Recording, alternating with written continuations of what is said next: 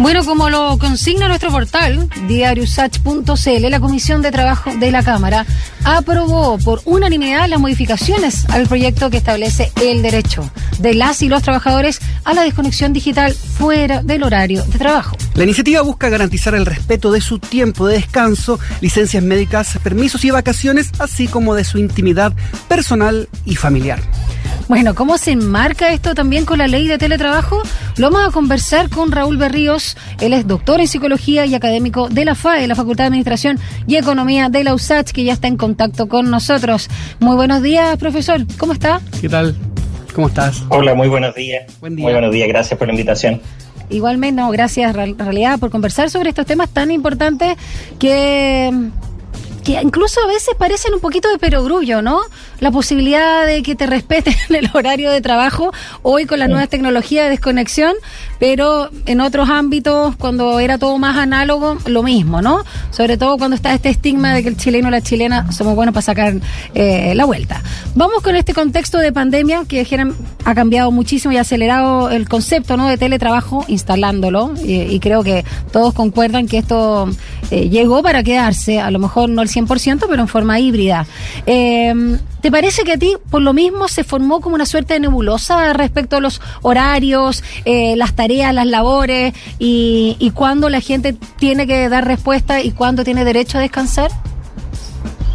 Sí, eh, yo creo que, que, tú tienes mucha razón en eso, que el proyecto dejó varios, varios vacíos. De hecho, eh, ya el año pasado, eh, justamente en el canal de, de, la universidad, habíamos conversado sobre este tema y los posibles problemas que podría acarrear dejar solamente esta ventana de 12 horas, ¿cierto?, de desconexión, que era lo que tenía el proyecto original. Eh, y cómo es que en las 12 horas eh, en que sí se podía, digamos, eh, tener requerimientos laborales, podían producirse algunos abusos. ahora, yo creo que también hay una condición de contexto que hace que esto tenga más dificultades. Yo creo que nadie esperaba, ningún legislador, nadie imaginó que el teletrabajo iba a aterrizar con, con, tal, con tal violencia, ¿cierto?, en el mercado del trabajo y no iba a tener de un momento a otro a todos trabajando desde la casa eh, producto de la pandemia. De manera que yo creo que también hay un proceso de aprendizaje tanto de las organizaciones como de los propios trabajadores en lo que ha sido el formato de teletrabajo, entendiendo que eh, no estamos en una condición de teletrabajo todavía normal, digámoslo así. Muchos de nosotros, me incluyo, ¿cierto? Estamos trabajando desde la casa con eh, responsabilidades parentales y domésticas al mismo tiempo.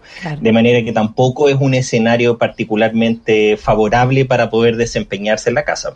Claro, a mí me pasaba en las primeras épocas de la pandemia que uno comenzaba a trabajar a las 8 de la mañana y terminaba a las 8 de la noche y de repente mensajes de trabajo a la hora de almuerzo, no sé, era, era súper difícil como poder coordinarlo. Ahora, preguntarte, Raúl, ¿cómo es el contexto de legislación en otros países? Eh, la instrucción del trabajo fuera del horario laboral, ¿cuáles son, podrían ser las multas, por ejemplo? Entiendo que, que en Francia hay algo similar.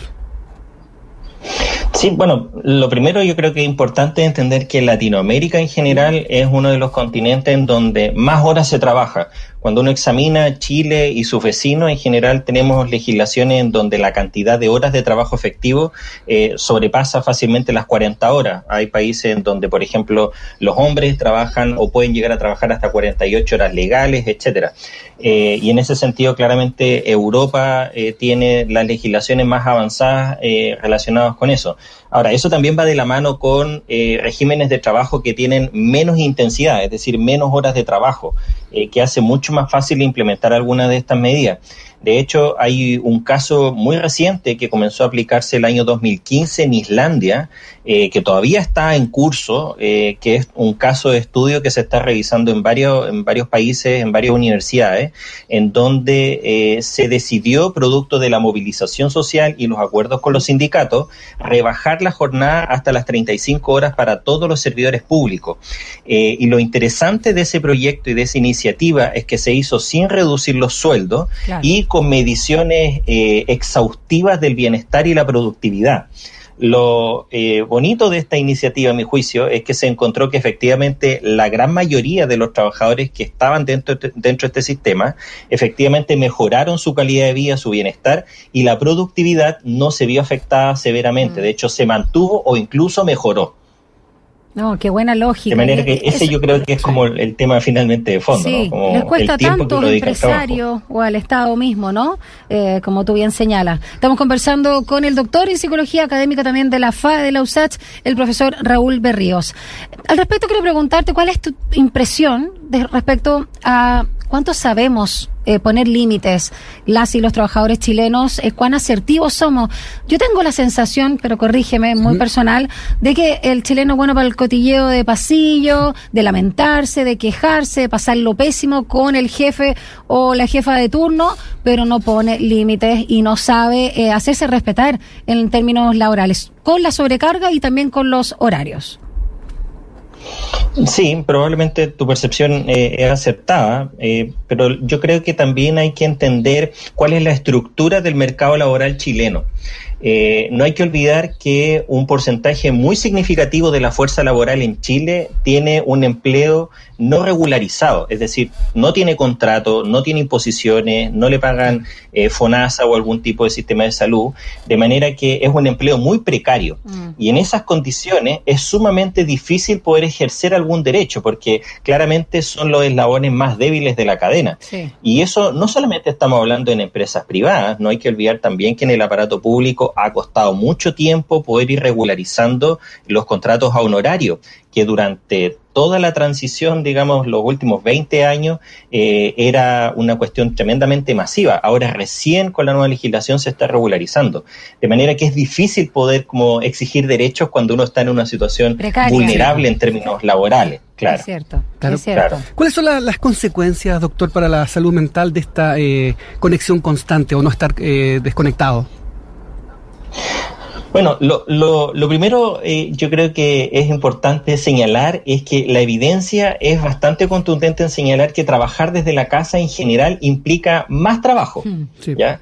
Eh, de manera que muchas veces se plantea que eh, por producto de ahorrarse los tiempos de viaje, de alguna forma a uno le quedarían más horas disponibles de día para hacer cosas personales.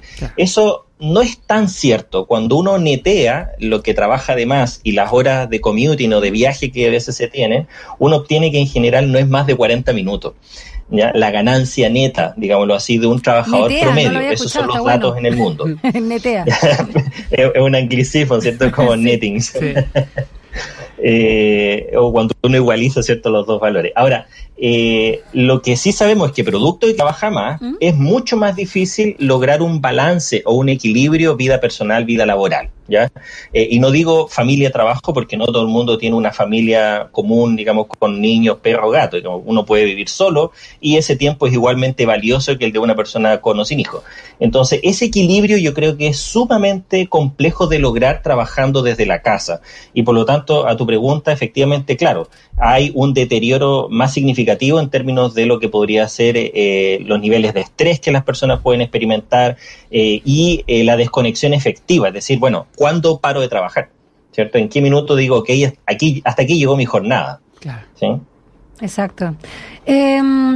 Si tú pudieras, con lo, el poco tiempo que llevamos, ¿no? implementando este teletrabajo a fuerza por la pandemia, ciertamente, que no es lo normal tampoco, porque están las condiciones de la premura, de responder en la casa, el cuidado, los niños, etcétera, u otros, eh, otras personas, ¿no? Que pueden estar a tu cuidado, pero que claramente uno no está así como con las óptimas condiciones, ni siquiera de insumos. ¿ah? No todas las empresas también han dado la tecnología, el computador, wifi, etcétera.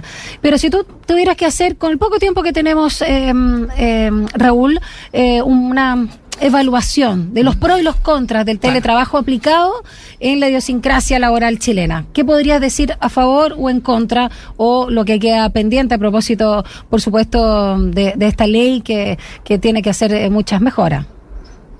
Mm. Yo diría que lo primero, y es a mi juicio una de las cosas más valiosas, es reconocer que es posible hacerlo. Eh, probablemente muchos de nosotros en el 2019, si nos hubieran dicho que íbamos a empezar a trabajar desde la casa, todo el mundo hubiera dicho, no, esta cuestión es imposible, o sea, no, vamos a poder lograrlo. Eh, y finalmente nos hemos dado cuenta que al cabo de dos años de pandemia, más o menos, eh, un porcentaje importante de la gente lo ha logrado hacer. le con dificultades, como ustedes dicen, claro, hasta, hasta incluso le, hemos visto el lado bueno. Eh, entonces yo diría que eso es lo primero que es súper bueno. Es decir, no es necesario eh, ni suficiente tener un trabajo presencial en un escritorio tradicional para eh, asociarlo a desempeño y productividad. Yo creo que eso es una lección muy importante porque finalmente el tiempo que yo dedico en el trabajo no es lo mismo que el desempeño que yo puedo tener en mi trabajo. Es decir, una persona, a lo mejor sumamente eficiente, muy hábil en su trabajo, necesita menos tiempo para lograr los mismos objetivos.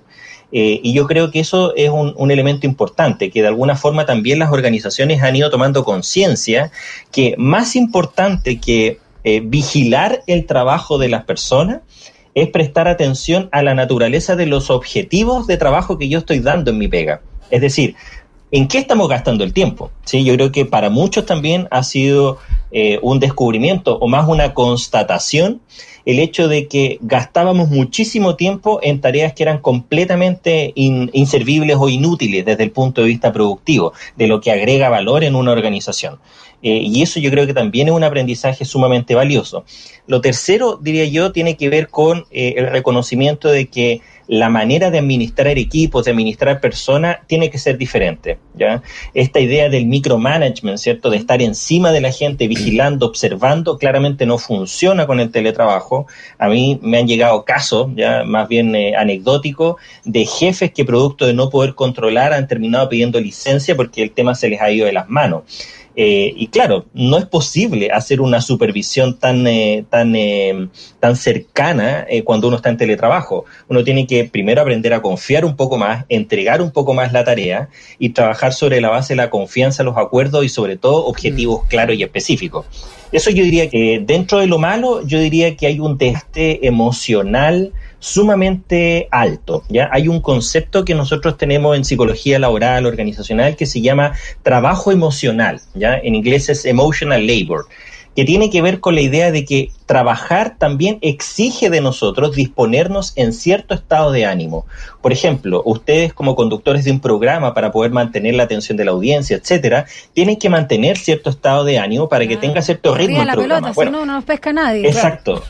Eso, eso es una exigencia, es una demanda inherente del trabajo. Bueno, todos los trabajadores, independientemente de la ocupación que tengan, también de manera explícita o más implícita, la organización les exige cierto estado de ánimo para trabajar. Entonces, imagínense la situación en donde yo estoy en una reunión de venta, imaginemos que trabajo en el área de venta, y tengo a mis dos hijos llorando o peleando en el living por alguna cosa. Y yo tengo que estar acá sonriéndole y haciendo como que esto es súper interesante y súper importante, mientras estoy pendiente de que mis hijos se quieren sacar los ojos en el living. Bueno, esa demanda es sumamente intensa para las personas y hace muy difícil que uno pueda eh, efectivamente enganchar y desenganchar en una tarea u otra. Mm. Entonces, eso yo diría que es de lo más negativo que tenemos. Sí, también lo segundo que está relacionado es el estrés, claramente. Sí. No, te iba a preguntar que también tiene que ver con, las herramientas, ¿no? Hace poco, un par, no sé, un mes, se cayó WhatsApp, se cayó Instagram y se cayó Facebook. Y andábamos todos corriendo en círculos. Porque claro, uno ocupa WhatsApp, que es una herramienta privada, para trabajos que son como de horario laboral. Entonces, claro, hay, una mezcla ahí, porque de repente ocupar otro tipo de aplicaciones que tengan que ver netamente con el trabajo, que, que te permita a las 6 de la tarde, seis y media, cerrar la aplicación, cerrar el computador y no pescar más. Pero como uno trabaja mucho por WhatsApp, se cruzan esos dos mundos, el privado con el, con el laboral, y se genera como un ruido medio medio complicado, ¿no? Además, perdón, el número telefónico es privado y, te llaman, te mandan WhatsApp de trabajo. Hay un correo también personalizado, digamos, de, cuenta íntima, privada, de amistad y otro para el trabajo. Pero acá, como bien dice mi compañero, se cruzan todas las cosas. Sí, ahora yo creo que ahí es importante eh, dar espacio para que las organizaciones también lleguen a acuerdos. Yo creo que es importante contar con herramientas y si WhatsApp funciona, yo creo que está bien. Eh, el punto es que no sea una norma necesariamente impuesta y que sea un proceso, digamos, de coordinación efectiva, es decir, no un proceso top-down en donde decimos, mira, vamos a trabajar en este grupo de WhatsApp y tenéis que contestar, sino que nos pongamos de acuerdo como un equipo de trabajo que vamos a trabajar así. Y otro elemento en esa misma línea tiene que ver con cómo, por ejemplo, eh, uno como trabajador pone también eh, cierto, eh, ciertos márgenes al proceso de trabajo. Por ejemplo, yo lo que hago en mi teléfono es que tengo timers en algunas aplicaciones. Por ejemplo, WhatsApp eh, y Mozilla, que es el navegador de Internet, le tengo timer. Entonces, después de que lo he usado cierta cantidad de horas al día, se ah, inhabilita. Entonces, ¿qué es lo que me dice? ¿Sabes qué? Ha estado ocupando mucho la aplicación y es momento de parar un poco. Claro. Eh, es una ese alerta tipo de cosas, por ejemplo, ayuda a mantener, exacto, que es lo que uno necesita, porque en la vorágine del día es súper difícil darse cuenta cuánto tiempo uno ha estado pegado al teléfono, pegado al computador. Sí, y por el contrario, uno tiene la sensación de que siempre está al debe. Y eso es tremendamente perjudicial porque finalmente se genera un ciclo vicioso en donde yo no siento que termino y por lo tanto extiendo mi jornada, no descanso y finalmente entro en este ciclo, digamos, de estrés y autoflagelación, digamos. Claro, súper bueno autorregularse, qué buena idea. Mm. Danos el dato de la aplicación, Raúl. Ese, yo tengo un, Samsung, es un, eh, la aplicación de Samsung de Wellbeing. Se llama, les digo el tiro, eh, se llama Digital Wellbeing de Samsung. Digital Wellbeing. Ahí lo escribí como, como sonó. Voy a ver si lo chunto. Excelente. Oye, por último, eh, Raúl, y agradeciendo, por supuesto, que te hayas dado el tiempo a conversar con nosotros, analizar todo este tema del teletrabajo, de la necesidad de desconectarse, la productividad, eh, esto, este tema de, de la emocionalidad puesta, eh, digamos, sobrecargada también, ¿no? En estos tiempos, por todo lo que implica, además que es como la pantalla, es como un show mediático que uno hace y viene estresante tal sedentarismo también, obviamente, que ha aumentado. Chile, para variar, ranquea mal al respecto. Pero quiero preguntarte también si lo que mm, se aprobó por unanimidad te parece que va en la línea correcta en el Congreso respecto mm, al derecho ¿no? de los trabajadores eh, y trabajadoras a la desconexión digital fuera del horario, o te parece que falta una cosita más, eh, algo que habría que afinar y que se mm, les pasó, digamos, digamos, hicieron, no está gorda, sino que se les pasó a los eh, parlamentarios, si bien ellos han experimentado bastante, ciertamente con eh, el teletrabajo o lo telemático, como se le llama. Pero hay cosas que a ti te parece que hay que tomar en cuenta, sobre todo desde la psicología laboral. Mira, eh, yo creo que es un paso importante. Ya todo esto va ayudando a corregir los baches que tiene cualquier norma. Y eh, la dificultad es que generalmente la casuística supera siempre la norma. Sí, claro. Eh, y esta es una opinión más bien política que puramente académica. Bueno, la, la, universidad también tiene un rol político en la sociedad desde el punto de vista de influir en la política pública, pero lo que yo he hecho profundamente de menos en este tipo de iniciativa es sentar a las tres partes a conversar. Yo creo que en algún momento en Chile tenemos que avanzar con esta, desde esta lógica como de lo normativo, desde lo legal, para imponer un orden o una regulación hacia el diálogo efectivo entre las partes involucradas. ¿A qué me refiero? ¿Mm? Sindicatos de trabajadores o ¿Mm? trabajadores propiamente tal, eh, agencias de Estado, eh, más que necesariamente gobierno, eh, y por otra parte también los empresarios. ¿ya? Yo creo que en la medida en que logremos sentar a conversar esas tres partes, también la norma da cuenta mucho mejor de la realidad. Mm. Porque lo que termina pasando es lo que estamos observando ahora, ¿verdad? Los parlamentarios, con la mejor de las intenciones, hacen una norma para corregir ciertos problemas, pero claramente eso en un tiempo más nos damos cuenta que tenía tal o cual problema y generalmente eso te muestra falta de diálogo.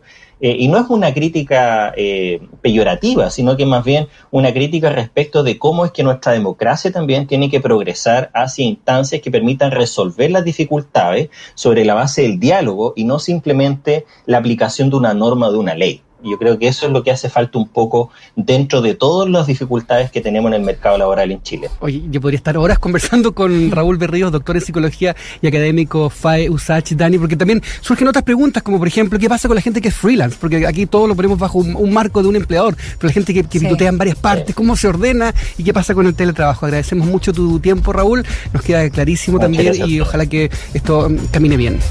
Gracias, profesor, doctor en psicología y académico de la FAE, la USACH, por conversar con nosotros. Se puede desconectar. Gracias. Gracias. Que esté muy bien. ¿Se puede? Claro que se puede. Chao, un abrazo.